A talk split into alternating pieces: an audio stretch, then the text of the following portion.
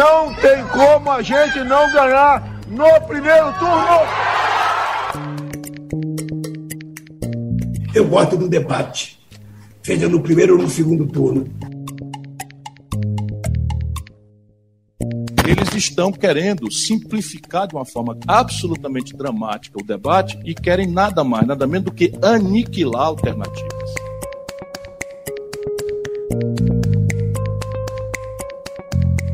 Eu sou, a, entendo que sou o verdadeiro voto útil. Jair Bolsonaro utilizou de suas viagens internacionais como chefe de Estado para fazer campanha eleitoral. Na Inglaterra, o presidente ignorou o clima de luto do enterro da Rainha Elizabeth II e fez comício para os brasileiros na sacada da embaixada em Londres. Em Nova York, onde participou da Assembleia Geral da ONU, Bolsonaro usou o púlpito da entidade para promover seu governo e atacar Lula e a esquerda. Partidos políticos entraram no Tribunal Superior Eleitoral para impedir que o presidente utilize essas imagens em suas propagandas, o que foi atendido pelo TSE. De volta ao Brasil, Bolsonaro se prepara para participar do debate promovido pelo Estadão e Rádio Dourado em parceria com SBT, CNN, Veja, Terra, Nova Brasil, neste sábado. Já Lula não confirmou oficialmente se vai comparecer ao debate. O candidato do PT já se tornou alvo de críticas de seus adversários que entendem que o petista está se acovardando. O clima de salto alto também é apontado pelos demais candidatos, já que Lula está à frente nas pesquisas e com tendência de alta, o que pode dar a ele a vitória no primeiro turno. Diante desses resultados recentes, a campanha do petista intensificou os pedidos pelo voto útil, principalmente para eleitores de Ciro Gomes e Simone Tebet. Para isso, a equipe de Lula prepara um grande evento na próxima semana chamado Brasil da Esperança, que deve contar com diversos artistas como Caetano Veloso, Chico Buarque, Anitta e Ludmilla, com o intuito de convencer os indecisos. O grupo ganhou o reforço do ex-presidente Fernando Henrique Cardoso, que divulgou uma nota defendendo o voto pró-democracia. No entanto, Ciro Gomes e Simone Tebet não estão gostando nada dessa investida sobre seus eleitores. O pedetista diz que o intuito do PT é aniquilar todos aqueles que se apresentam como alternativa à polarização. Já a MDBista afirma que o verdadeiro voto útil é nela, já que é a única que pode romper com a política ultrapassada de Lula e Bolsonaro. São estes os temas que guiam nossa conversa de hoje do Poder em Pauta com os repórteres do Estadão que cobrem a política e, claro, as eleições. Estadão Notícias. Conexão então com os nossos repórteres do Poder em Pauta, eleição chegando. Né? O Poder em Pauta tem sido semanal justamente por isso.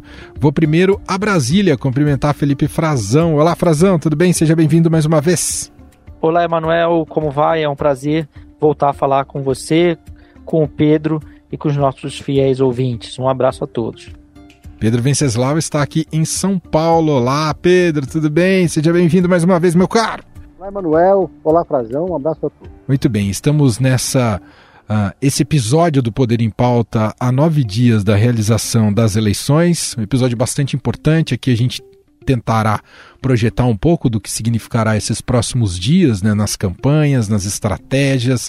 Temos um encontro na semana que vem, só que aí já é muito próximo da realização propriamente dita. Vamos analisar também, claro, os últimos movimentos das campanhas e dos candidatos. A gente vai começar o programa de hoje debatendo um pouco sobre a questão do voto útil, né, que ganhou muita força nos últimos dias. É uma estratégia do PT uh, ah, e do ex-presidente Lula, e, e, ele ganhou vários adeptos de personalidades. Ele, Lula, né, e o PT ganharam vários adeptos de personalidades importantes, seja do meio artístico ou do meio político, personalidades do país. Cito aqui alguns nomes, né, até de conversões, como o do Caetano Veloso, que sempre se declarou cirista disse que vai votar no Lula, mas também a gente pode citar Sérgio Amaral, figura histórica ali do PSDB, Miguel Reale Júnior, Rubens Recupero. Teve um nessa semana um ato simbólico ali que reuniu vários ex-presidenciáveis, entre eles Henrique Meirelles, que já fez parte de governo petista e dá um sinal importante também para o mercado. Enfim, tudo isso está sendo debatido até pela questão da viabilidade de Ciro Gomes e Simone Tebet. Vou começar com você, Pedro Venceslau, porque também tivemos nessa quinta-feira uma declaração do ex-presidente Fernando Henrique Cardoso. Havia uma expectativa se ele declararia voto no Lula, mas não foi uma declaração de apoio direto, não é, Pedro? Uma declaração de apoio indireto, mas que foi uma declaração absolutamente clara de apoio ao, ao ex-presidente Lula, só que sem citar o nome do ex-presidente, porque o Fernando Henrique é alguém que respeita a liturgia do cargo, ou mesmo sem ter hoje um cargo propriamente dito. O Fernando Henrique só vai se manifestar com todas as letras se houver um segundo turno.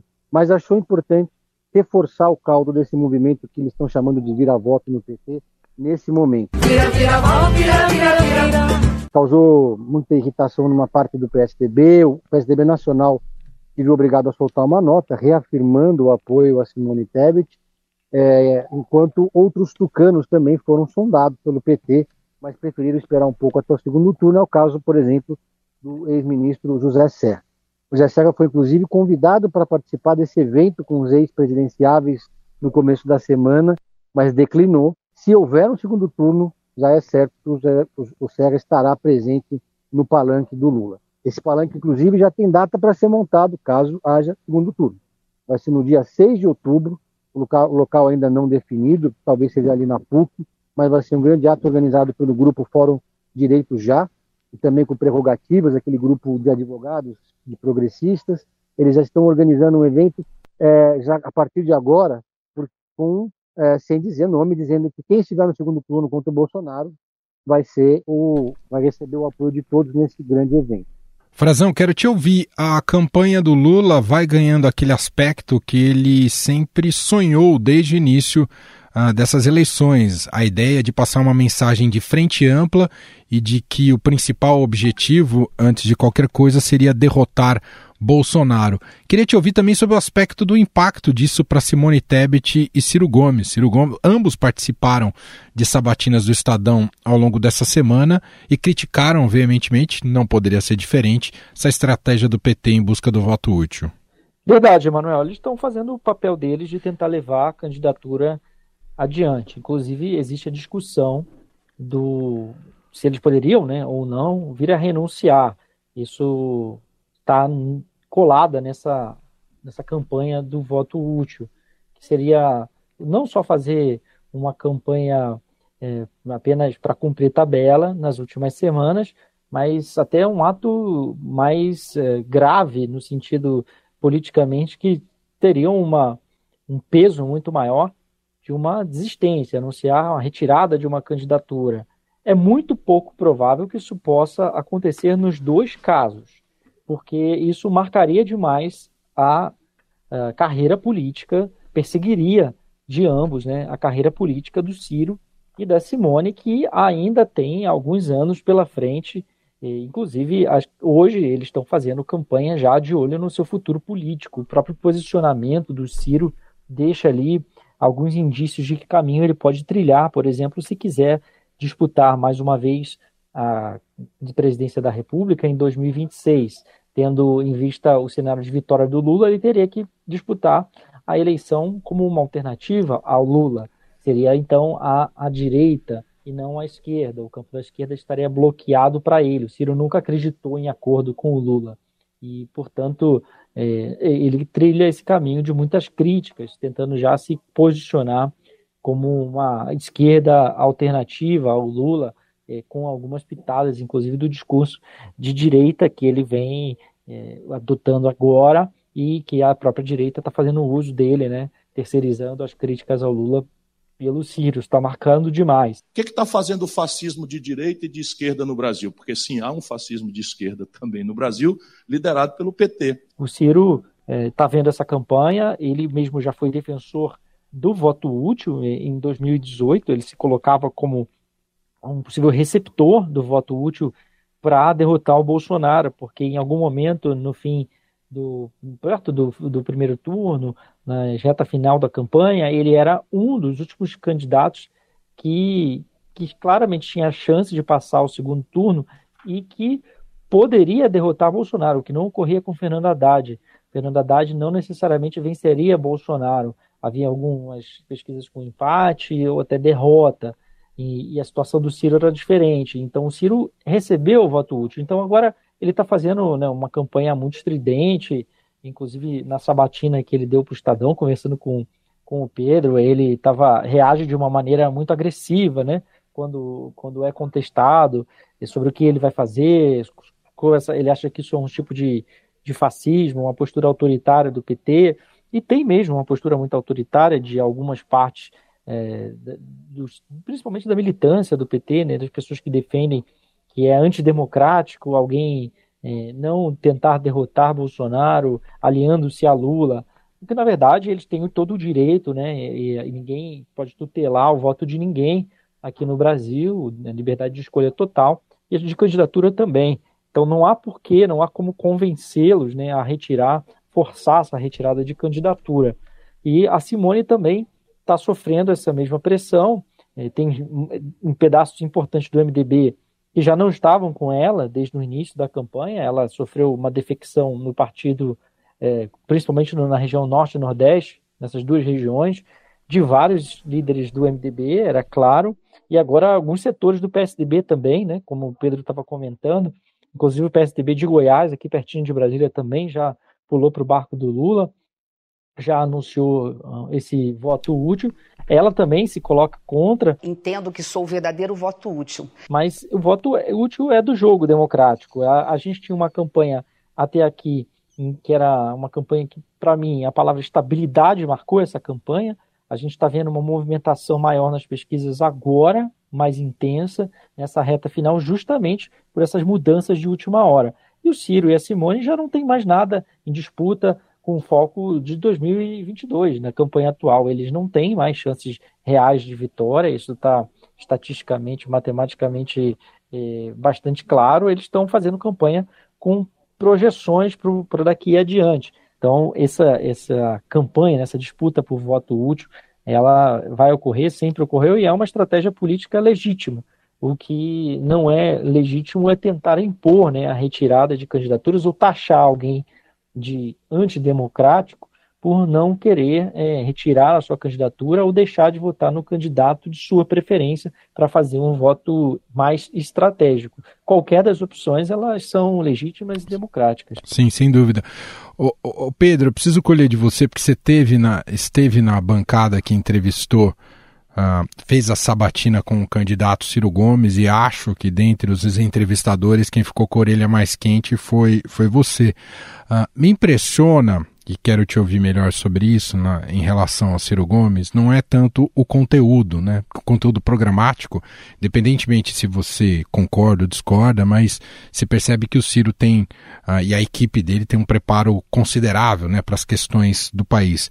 Agora me impressiona a forma, que não é também nenhuma novidade, mas a forma do Ciro, quanto a forma autoritária como ele se coloca, quanto o, aproxima ao Bolsonaro. Acho que, acho que é isso que assusta, uh, já tendo um radical do perfil do Bolsonaro no espectro político brasileiro. Mas queria te ouvir, Pedro, um saldo dessa, dessa sabatina. Bom, primeiro que o Ciro estava bastante irritado, já estava, já se mostrava incomodado antes do próprio debate ele está sentindo muito esse movimento que o Lula está fazendo pelo voto útil e já não já vinha fazendo críticas e subiu o tom, vem subindo cada vez mais o tom ao PT. Mas o que tirou ele do eixo realmente nesse debate foi uma pergunta que eu fiz sobre uh, os gestos que ele tem feito ao presidente Bolsonaro. Né? São, ele tem gravado reiterados vídeos em que ele fala, fala bem da gestão do Bolsonaro, é, de alguns aspectos dela, diz que o Bolsonaro não tem culpa pela atual crise econômica do país, bota toda a culpa no Lula, ou seja, se antes ele dividia mais os ataques, agora ele está fazendo esse gesto. Não dá para saber se ele está agindo com o fígado ou se tem alguma estratégia nesse movimento. O fato é que é, esse movimento apenas reforça o sentimento de voto útil de quem está no campo progressista ou no campo da esquerda ou simplesmente no campo do antibolsonarismo. A rejeição do Bolsonaro é altíssima. E qualquer candidato que faça qualquer gesto de aproximação com o eleitor bolsonarista ou com o próprio Bolsonaro, nesse momento é interpretado como um movimento muito arriscado. Uh, o Ciro também ele, ele, ele desdenhou de perguntas ali no debate, é, chegou a xingar, a falar, enfim, tratar de maneira jocosa o Estadão, os jornalistas do Estadão, e depois é, isso teve, claro, repercussão nas redes sociais. Vários blogueiros bolsonaristas editaram trechos da fala do, do Ciro Gomes e depois publicaram nas redes sociais numa sinalização de que, no mínimo, ele está sendo instrumentalizado pelo bolsonarismo, que aposta no Ciro Gomes para que haja segundo turno. É, se a gente olhar para as eleições de 2018 e perceber na última semana o quanto o Alckmin derreteu né, na, na última semana de campanha e o, o contingente que ele teve uh, no final do primeiro turno em 2018, a gente pode, se essa tendência se repetir, pode ser que haja de fato uma migração de voto útil Uh, nessa reta final e talvez o Lula seja beneficiado por isso.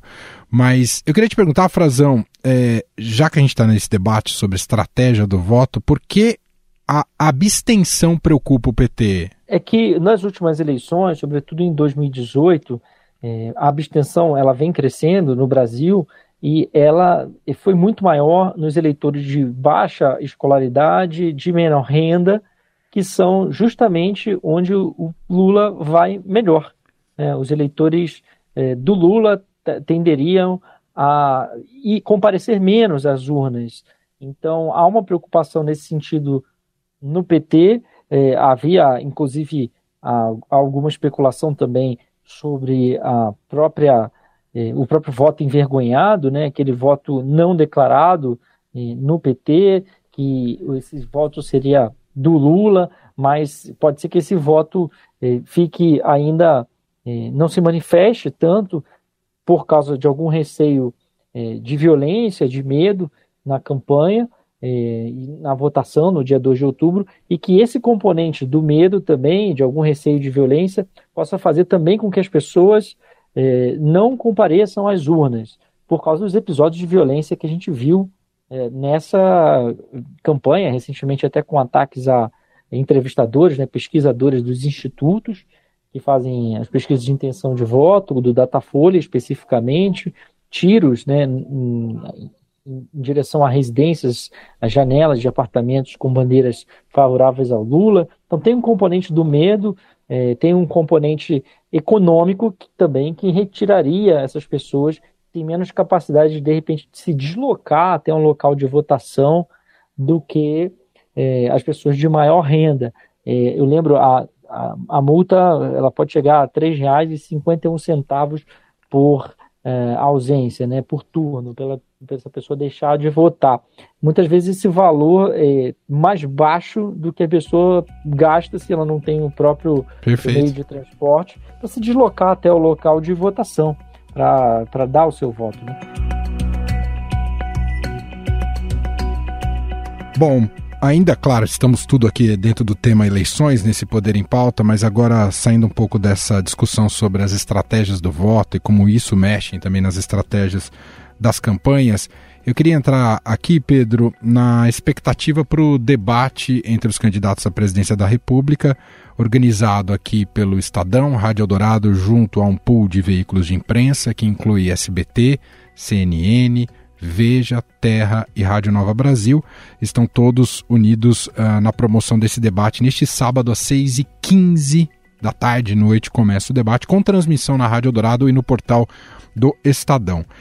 O Pedro, uh, contando, existe, claro, existem muitas uh, apurações para além do oficial sobre a presença ou não do ex-presidente Lula nesse debate. De qualquer modo, oficialmente o que temos é que a campanha do ex-presidente Lula ainda não confirmou eh, se vem ou não vem uh, para o debate deste sábado.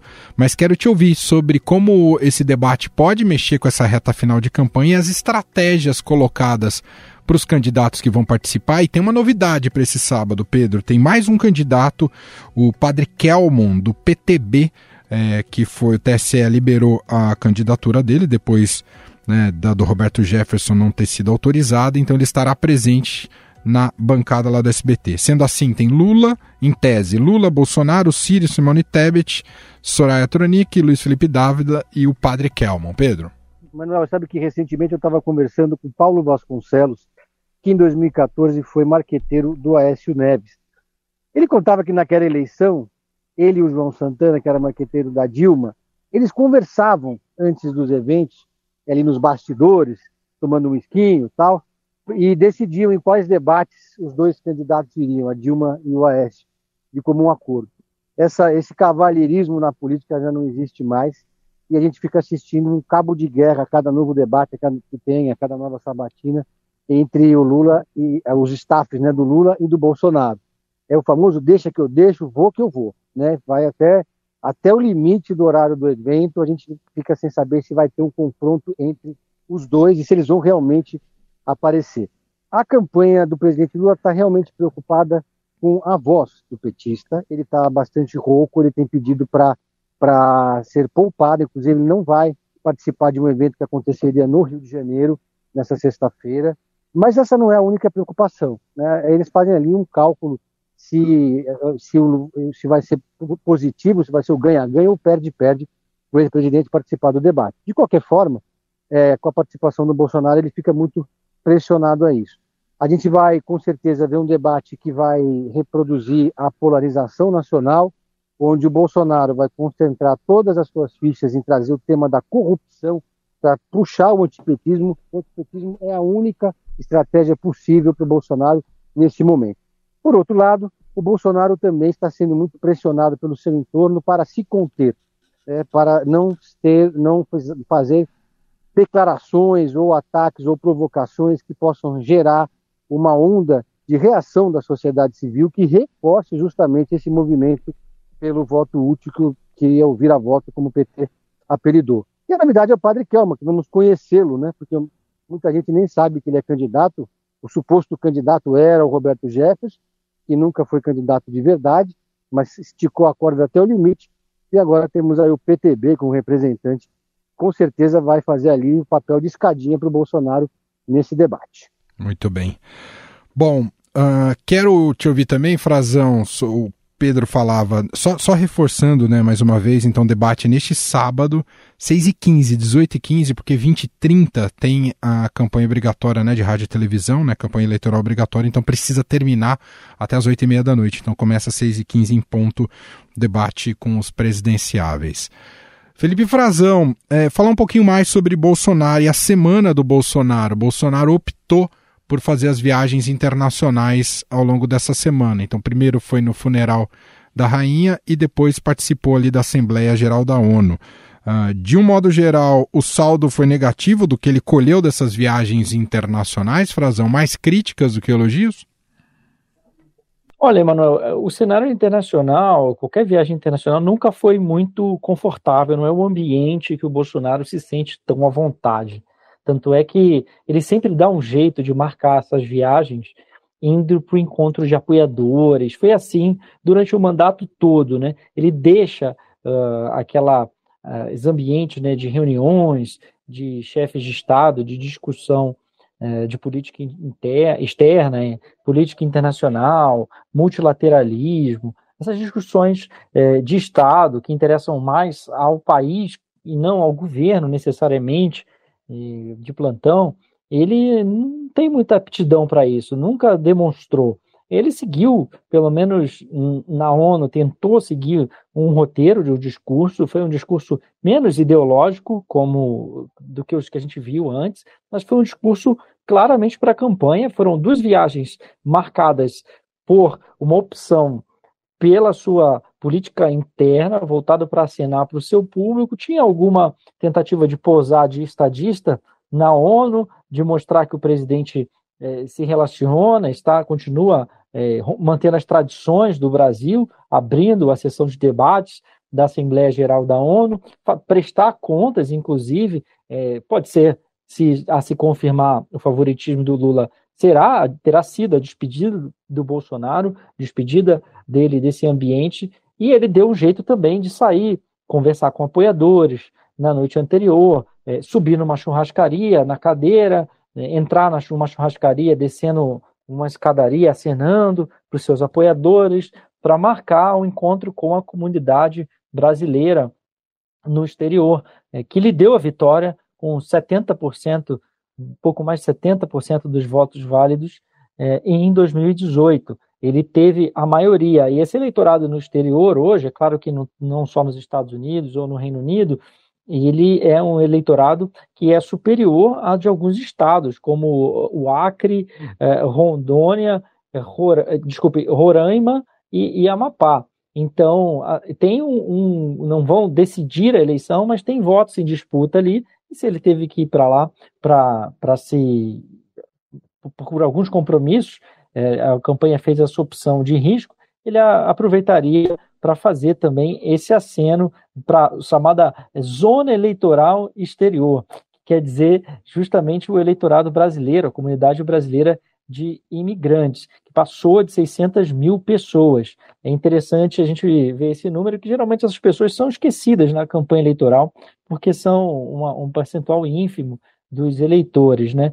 Mas é interessante ver também que o Bolsonaro é, tentou usar para posar de estadista na ONU e para posar, inclusive, como uma pessoa que circula num, como um cortesão, né? Como um, um como num ambiente de reis e rainhas, um, um conto de fadas. É meio uma fábula. A campanha dele acha que circular nos castelos, no funeral da rainha, passaria essa imagem justamente para as pessoas aqui no Brasil que não tem tanta instrução assim e que veem é, as imagens da, da passagem do presidente como uma forma de inserção do Bolsonaro, que é uma pessoa que tenta, é um político que tenta explorar a imagem de pessoa simples, ele e a Michelle Bolsonaro, mas que circulando num ambiente é, reservados a reis e rainhas, príncipes e princesas, os grandes castelos da Europa, como se fosse num filme mesmo.